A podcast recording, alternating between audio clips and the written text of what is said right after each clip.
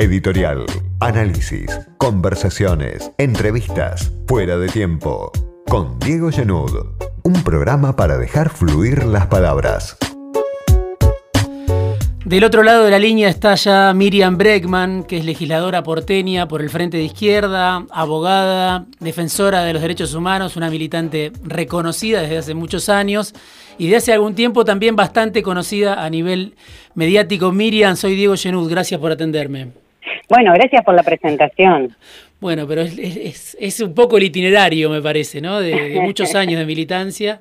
Muchos años, sí. Y en los últimos años se abrió un poco, no tanto, para la discusión, me parece, eh, el escenario. Así que me interesaba hoy charlar con vos, llegando a, a este fin de año, este diciembre complicado. Y lo primero era preguntarte esto, ¿qué balance hacen desde el Frente de Izquierda o vos personalmente de este año de la pandemia, de este año de, caída de ingresos, de este año, bueno, del, del virus?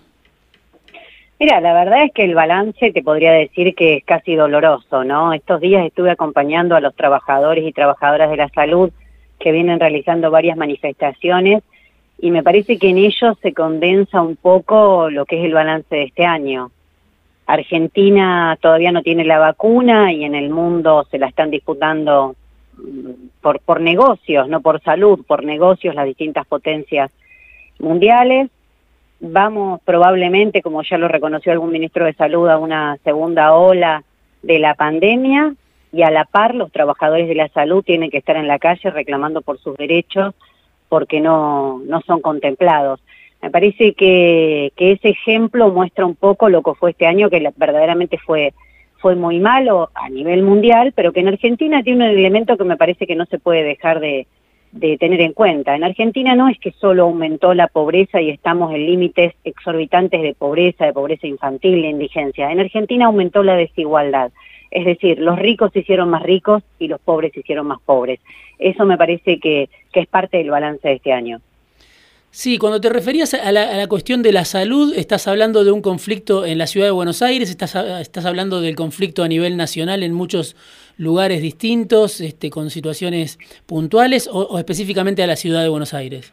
Mira, principalmente a la ciudad de Buenos Aires, que son las movilizaciones que, estoy participando, pero no es solo la ciudad de Buenos Aires. En, eh, hoy hubo una movilización de aquellos trabajadores de la salud que dependen de Nación, que fueron hasta el Garrahan después y, demás, y en la provincia de Buenos Aires está la misma situación.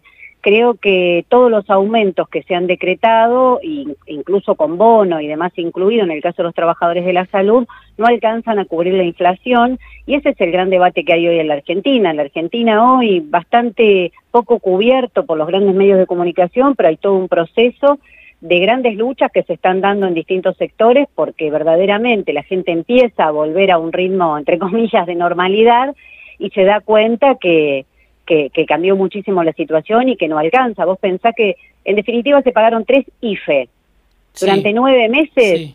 Son tres mil pesos por mes por familia, por familia. La famosa ayuda social son tres mil pesos por familia. Ahora en el último tiempo hubo algún refuerzo de aquellos que ya cobraban asignaciones eh, sociales, pero que por supuesto es mucho menor de aquellos que habían cobrado el IFE.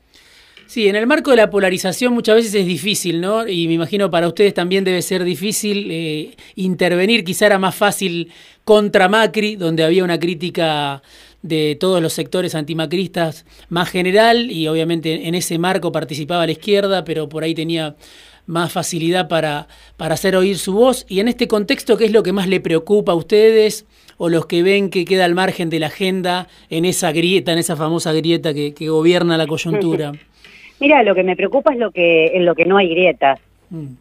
En lo que hay grieta, medianamente se puede hablar. Como bien vos decís, eh, durante el macrismo, bueno, yo fui una gran opositora al macrismo, sufrí varias represiones, con mis compañeros estuvimos en la calle permanentemente, algunos conflictos fueron símbolo, como recordarán el de PepsiCo que acompañamos, la lucha por Santiago Maldonado, Rafael Nahuel, bueno, te podría nombrar un montón de eventos donde se concurría masivamente y donde, como vos decís, eh, todo el arco opositor o gran parte del arco opositor estaba en la calle contra Macri.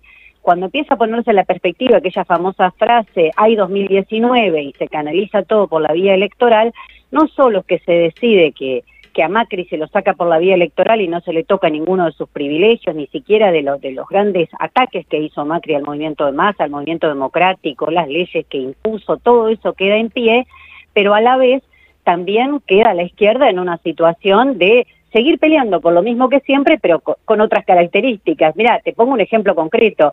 El otro día vos lo denunciabas en una nota que, que me pareció muy bien el dato como lo traducías, que era de una, de una consultora, que con lo que esperan ahorrarse de gasto público, gasto entre muchas comillas, con la reforma jubilatoria, significaría un punto del PBI. Sí, un dato de colatina, sí. De colatina, exactamente, un punto del PBI. Bueno, eso, durante el gobierno macrista, hizo que nos movilizáramos masivamente, que hubiese, hubiese tres movilizaciones, dos masivas el 14 y el 18 de diciembre del 2017, y hoy está solo la izquierda organizando una movilización para el 22.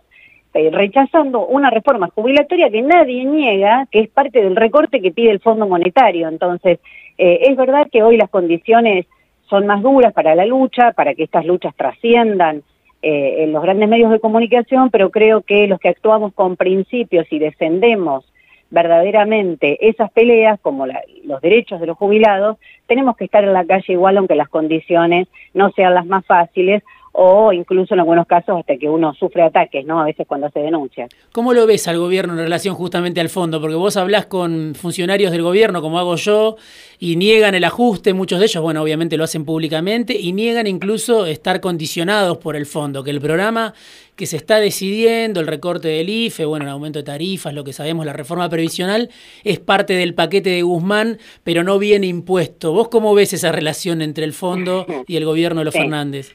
Bueno, tendrías que hablar con Guzmán, porque Guzmán reconoce bastante abiertamente que todo lo que hace lo hace porque son los condicionamientos externos que tiene la Argentina. Pero creo que es lo que se dice siempre, nadie dice el Fondo Monetario me dijo que yo haga esto. Mm. Eh, se dice, estamos en conversaciones con el fondo y a partir de esas conversaciones hemos resuelto que Argentina para tener, y se ponen palabras raras, se ha puesto muy de moda esto de sustentabilidad, no sé, distintas palabras que se van inventando según la ocasión, pero lo que yo veo de fondo es que lo que dijimos en la campaña electoral, el Frente Izquierdo hizo mucho ese diciendo que o se estaba con los reclamos populares o se le pagaba al fondo, resultó trágicamente verdad. Una vez que se empiezan las negociaciones con el fondo, se cierra con los acreedores privados, empieza el ajuste adentro. De hecho, si vos te fijás, las fechas en que se van haciendo los anuncios, por ejemplo, de la nueva fórmula de movilidad y jubilatoria y demás, coinciden totalmente con las visitas del Fondo Monetario. Bueno, pueden decirnos que a Guzmán se le ocurre, pero tiene una imaginación con bastante coincidencia con el calendario del Fondo Monetario Internacional. Miriam, vos ahora sos legisladora porteña, pero fuiste diputada nacional y además, bueno, obviamente sos una figura importante del Frente de Izquierda.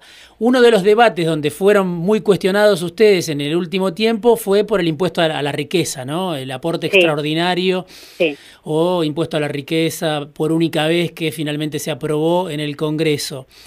Obviamente ustedes lo defendieron, dijeron que eso era parte de este, una forma de, enmascarar el ajuste general. Ahora, ¿cómo se paran ustedes frente a eso? ¿No consideraban que esa era una medida insuficiente o cómo, cómo piensan reaccionar en otros casos similares? Porque uno puede decir, bueno, ante cualquier medida de corte progresista, ustedes quedan parados en la oposición, ¿no? Porque esa no, lo que pasa es que no, no era una medida de corte progresista tal como se dio en el contexto que se dio. Mira, en la Argentina hay unos 400 mil eh, ricos, por ponerlo, millonarios, gente que tiene mucho dinero, ponele el nombre que quieras y el impuesto alcanzaba solamente a unos 10 mil. Pero no, no lo que nos marcó a nosotros, que teníamos un proyecto de impuesto también a las grandes fortunas, que siempre hemos peleado y seguiremos peleando por impuestos progresivos a las grandes fortunas, no fue tanto el contenido mismo del proyecto, a pesar de los elementos que tenía, que los denunciamos en su momento, como por ejemplo que le volvía a los empresarios vía fracking, que no contemplaba un aumento de jubilaciones, que no contemplaba el cuarto IFE, que hubiese sido un gran punto para un impuesto que le saca a los ricos y se lo traslada directamente a los sectores populares a través del IFE, pero te digo, como, como te decía, no es tanto el contenido mismo del impuesto, sino que nosotros lo que cuestionamos es mucho la oportunidad en la que sale. Es mucho la oportunidad en la que sale, porque es un impuesto que se vota el mismo día que se votaba un presupuesto de ajuste. Se votaba el presupuesto de ajuste que baja la, en, un, en un 10% aproximadamente todo lo que serían los gastos eh, sociales, que baja el gasto para UH, que baja el gasto para, para, para salud, que dice que no va a haber pandemia, entonces no contempla IFE, no contempla nada, y a la par dicen, bueno, pero votamos el impuesto a las fortunas. No sonaba mucho como alguien que tala todo un bosque pero te planta un arbolito. ¿Cuál es el resultado? Que perdiste 100 árboles aunque plantes uno. Entonces, yo sé que no es fácil explicarlo porque no nos dieron lugar en los medios para explicarlo. Los medios oficialistas nos atacaron permanentemente. Eh, nosotros ni siquiera es que votamos en contra, como hizo Cambiemos, nos separamos claramente la posición de la derecha porque no tenemos nada que ver con eso, pero nosotros teníamos otra postura.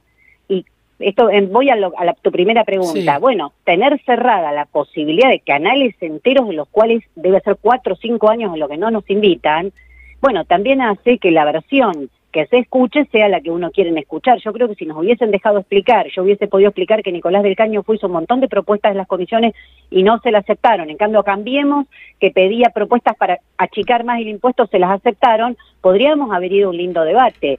Ahora, si no te dejan explicar por qué vos te abstenés, no es que te oponés ni votás en contra, salía igual el impuesto, salía exactamente igual.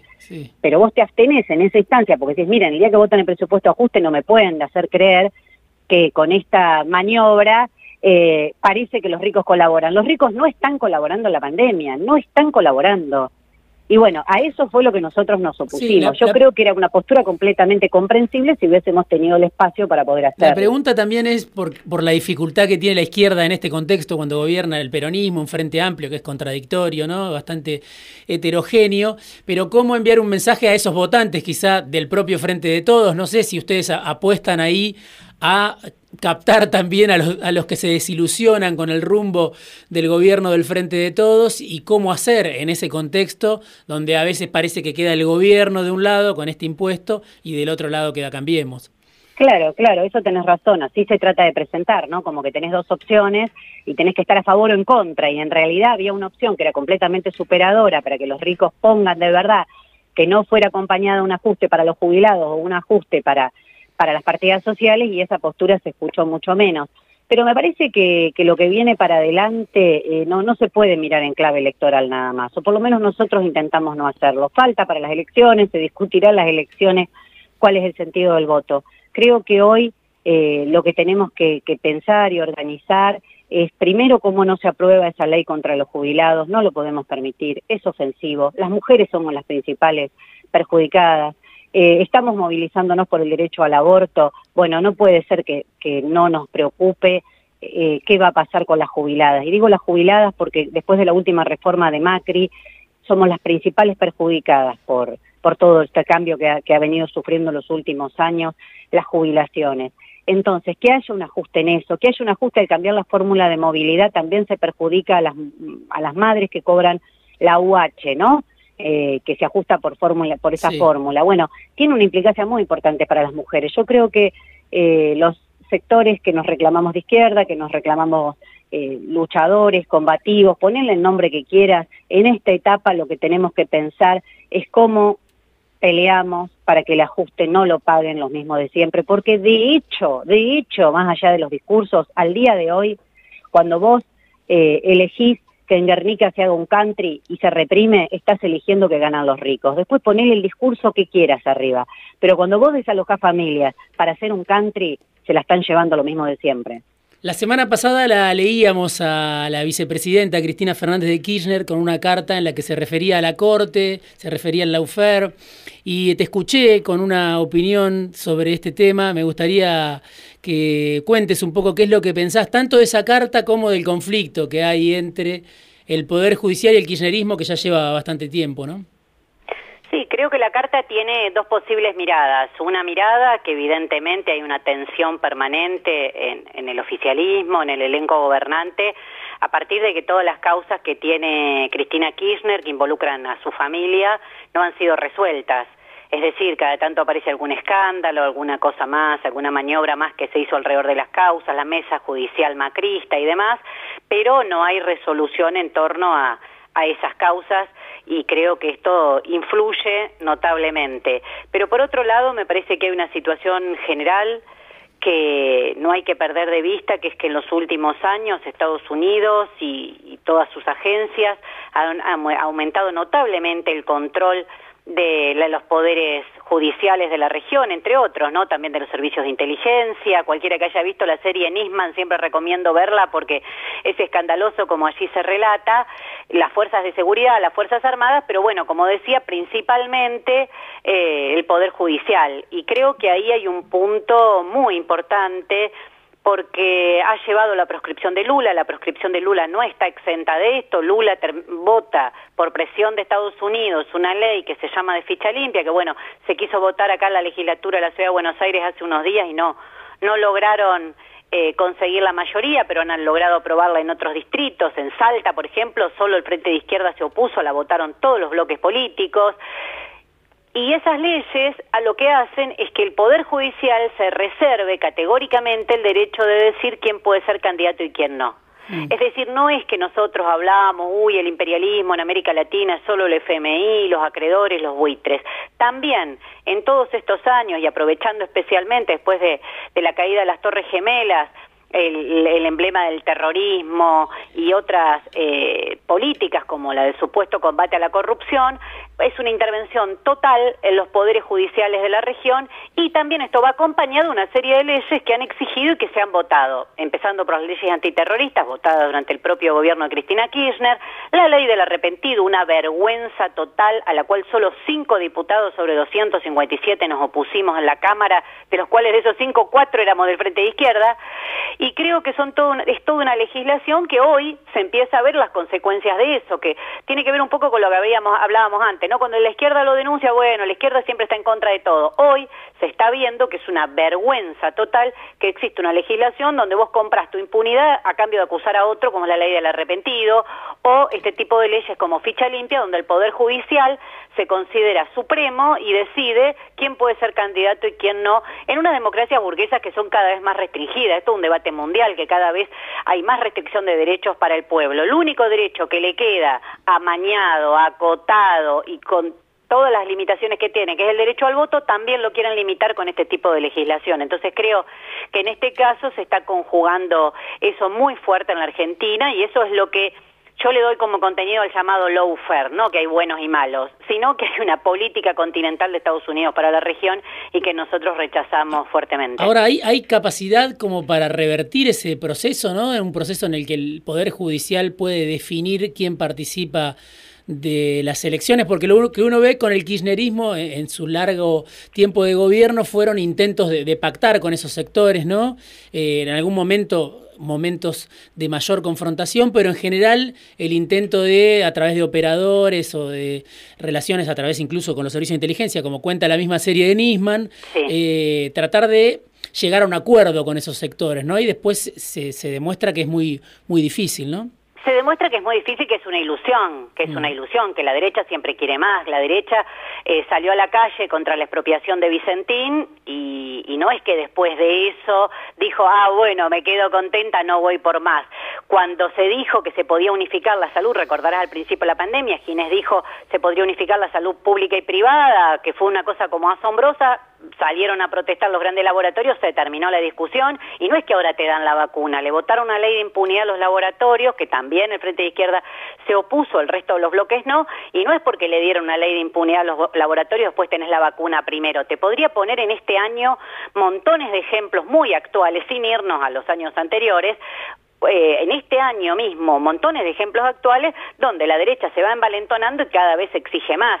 Yo creo que yo tengo una idea de un poder judicial totalmente distinto, donde los jueces sean elegidos por el voto popular, jueces y fiscales, donde haya juicios por jurados para que la mirada popular sea la que esté sobre esas causas, sobre todo sobre las de corrupción, por ejemplo, que son causas muy, muy polémicas eh, en cómo se acusan y cómo se usan también para dirimir negociados entre los propios grupos capitalistas, pero me parece que, hoy no se ha hecho nada, no se ha derogado la ley del arrepentido. ¿De qué sirve que Alberto Fernández diga una barbaridad si no manda al, Congreso un proyecto para derogarla? ¿De qué sirve de que sigamos diciendo y, exigiendo justicia por Santiago Maldonado si no se deroga la ley de flagrancia que le permitió a Bullrich entrar a la Pulof y asesinarlo en ese lugar? Bueno, todas esas cosas son las que uno dice, bueno, está bien que denunciemos, pero después tiene que haber medidas consecuentes. Si vos mirás la carta de Cristina Kirchner, lo primero que reivindica de todo lo que hizo en su gestión del Senado es la sostenibilidad de la deuda. bueno, no me parece una cosa muy reivindicable pagar la deuda de Macri. Yo la verdad difiero profundamente.